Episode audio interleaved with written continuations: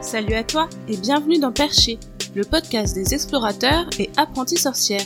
Je suis Lune du blog Graines Lunaire et je poste deux épisodes par mois. Le premier est une interview avec une femme inspirante qui partage avec nous sa passion, son savoir, sa philosophie et son style de vie. À la fin de chaque mois, c'est Brice, mon amoureux, qui me rejoint pour te parler de nos récents coups de cœur Made La Réunion. Pour être tenu au courant des nouveaux épisodes, il te suffit de t'abonner au podcast et de me suivre sur les réseaux. Tu trouveras tous les liens utiles juste en dessous de chaque épisode. Et maintenant, place à la discussion du jour. Salut à toi qui t'intéresse à la fabrique magique, et plus particulièrement au didgeridoo que Brice a commencé à créer il y a maintenant deux ans. On s'est dit que ça serait cool de faire une sorte de petite interview pour présenter ses créations et sa pratique. N'hésite pas à nous contacter sur la page Facebook de La Fabrique Magique si tu as toi aussi envie de faire entrer ces bonnes vibrations dans ta vie. Bonne écoute Brice, comment t'es venue l'idée de fabriquer des didgeridoo? C'est plus l'envie de jouer en arrivant à la Réunion qui m'a fait avoir envie d'en fabriquer. Ça m'est venu parce que j'en avais un en métropole, que j'en jouais souvent quand j'étais plus jeune, sur le coup de 16 jusqu'à 19 ans. Et arrivé sur l'île, il y avait du bambou partout, donc du coup, je sais pas, ça m'a fait tilt et je me suis dit, allez, je vais essayer. Concrètement, tu fais comment pour fabriquer euh, ces instruments? Alors les didges, bah maintenant j'en fais plus en choca que en, bambou.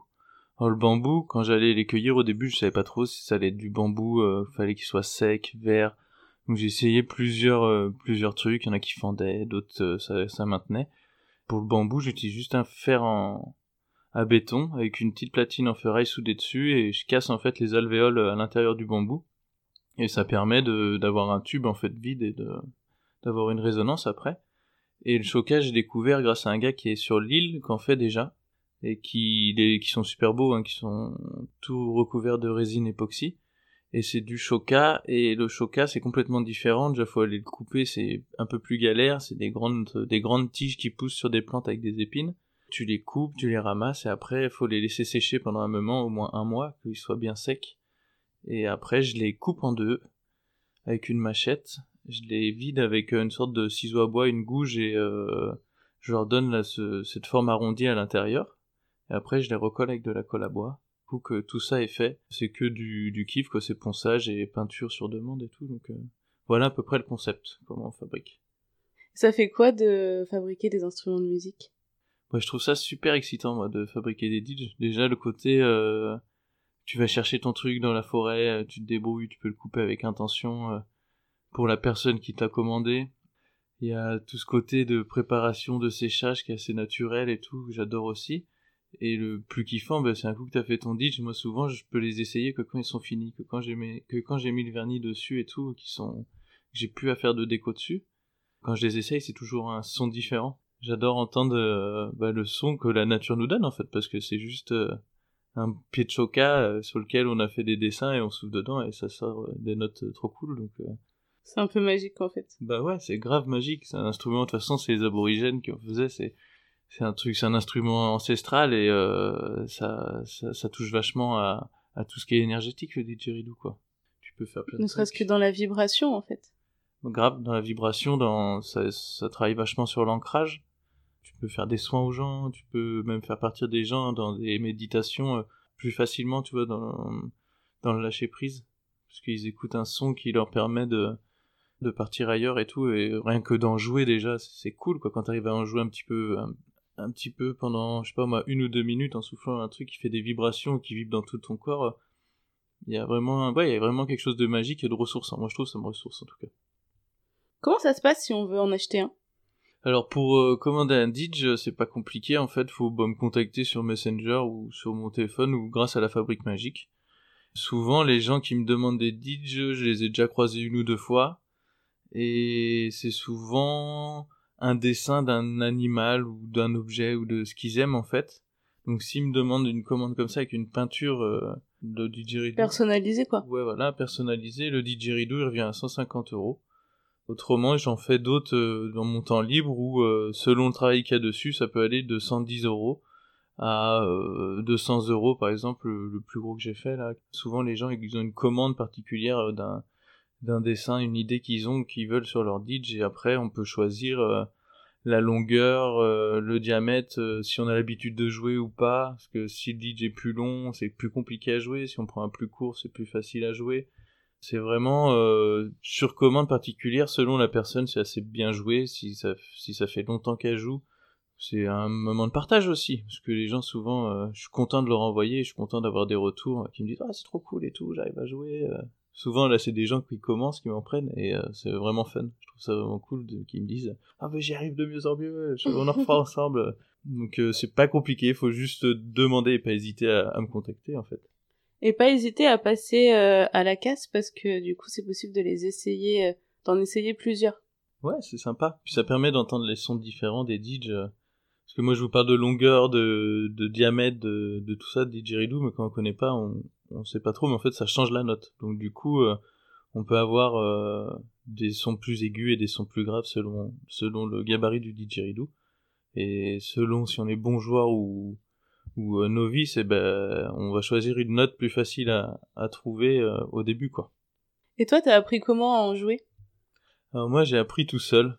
Comme je disais au début, j'ai eu un didge, j'avais 14 ans et je me trimballais un peu partout avec je sais pas, j'aimais bien, je trouvais ça un peu cool, tu vois. J'avais 14, 15, 16 ans. Tu m'étonnes, c'est super cool. Voilà, c'était cool. Ça ramenait des gens, un djembé, un didgeridoo, c'était, enfin, moi j'aimais beaucoup ça. Et je l'avais chez moi, et puis bah, la vie a fait qu'à un moment, je l'ai laissé dans le coin de la case, et puis j'ai pas retouché. Le fait de revenir à la réunion, de voir du bambou et tout, j'ai dit bon, euh, ça me tente bien. Puis j'en ai fabriqué, fabriqué, fabriqué plein quand même que j'ai raté, que ça marchait pas, mais je soufflais tout le temps, tous les jours dedans, en fait. Bah voilà, cette passion est revenue, et maintenant, bah, je sais que je me balade tout le temps avec mon DJ, j'emmène partout, quoi. C'est un bête dans la voiture et tout, mais c'est, mais c'est cool. La passion, elle vient, je pense, quand on commence à réussir à faire quelques notes dedans et qu'on se rend compte que ça peut nous transporter. Et après, bah, plus ça va, plus on croise des gens comme ça, qui jouent avec nous. À l'île de la Réunion, on a un groupe euh, avec plein de personnes qui jouent, on se retrouve une fois par mois. Euh, j'ai un super pote qui donne des cours. Donc non, c'est vraiment une, une petite famille en fait. Moi, je tiens à préciser que ça me dérange pas que tu transportes des didgeridoo dans la voiture. oui, non, mais je sais bien. c'est juste que ça la moi qui prend un peu de place, quoi. Oui, c'est vrai. Après, une guitare, c'est gros aussi, tu vas me dire. Mais c'est différent. Au moins, c'est léger. Ouais. C'est vrai que le choca, c'est léger. Est-ce que ta pratique du didgeridoo a un lien avec ta pratique de la méditation? Ouais, très bonne question. Depuis que je joue à peu près euh, plus de 5 minutes sans m'arrêter, donc ça fait peut-être 6-7 mois, là ça commence vraiment à faire partie de ma méditation. Même quand ouais, je vais faire une méditation, j'aime bien jouer un peu du DJ avant, ça me met dans une, euh, atmosphère euh, assez détendue et comme je disais, c'est je ressens vraiment un ancrage avec cet instrument.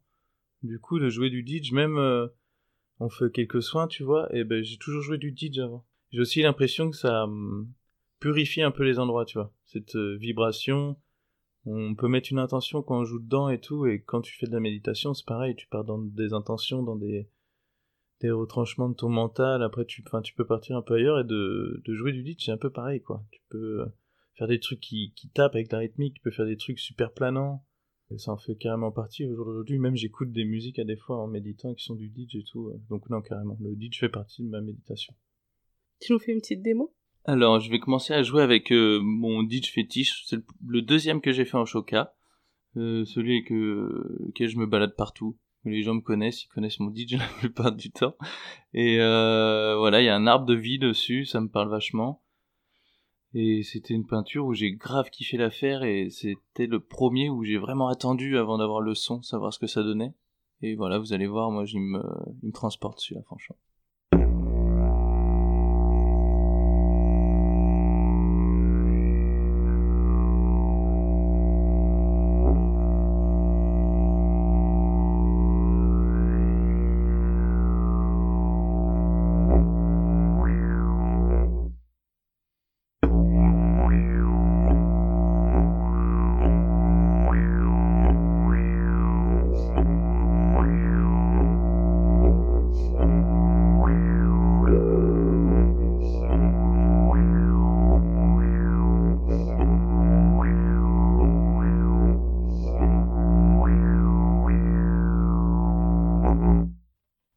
Sympa. Du coup, là, ça va être un autre DJ beaucoup plus petit que j'ai fait pour une cliente qui doit venir le chercher bientôt. Et c'est un DJ, vous allez voir, qui est beaucoup plus aigu et qui est beaucoup plus simple à jouer. Niveau euh, de la longueur, il y a une colonne d'herbe plus courte en fait. Donc euh, pour le souffle continu, pour sortir des notes euh, plus nettes, c'est plus facile.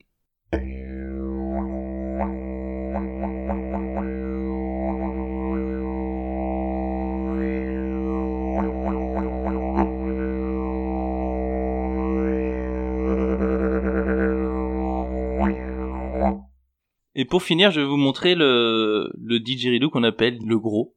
C'est un, didge que j'ai fait en choca et avec euh, du bambou au bout pour réduire le, trou où on met la bouche. Et c'est un didge, je sais pas, la cloche elle doit faire euh, à peu près 20 à 25 cm de diamètre. Donc ça fait un super son d'ancrage. Je vais vous faire écouter ça.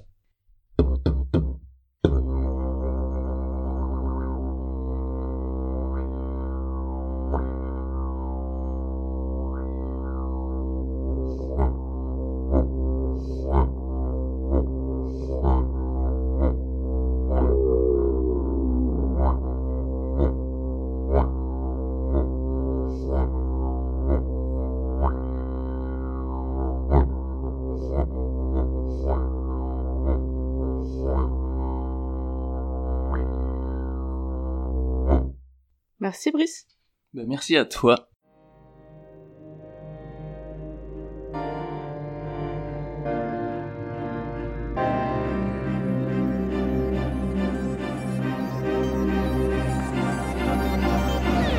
C'est la fin de cet épisode. Si tu as passé un bon moment et que tu as envie de soutenir Perché, tu peux laisser un avis sur iTunes avec quelques étoiles. C'est très encourageant et ça permet à de nouvelles personnes de découvrir ce podcast. Tu peux aussi en parler à tes amis. À bientôt pour de nouvelles aventures.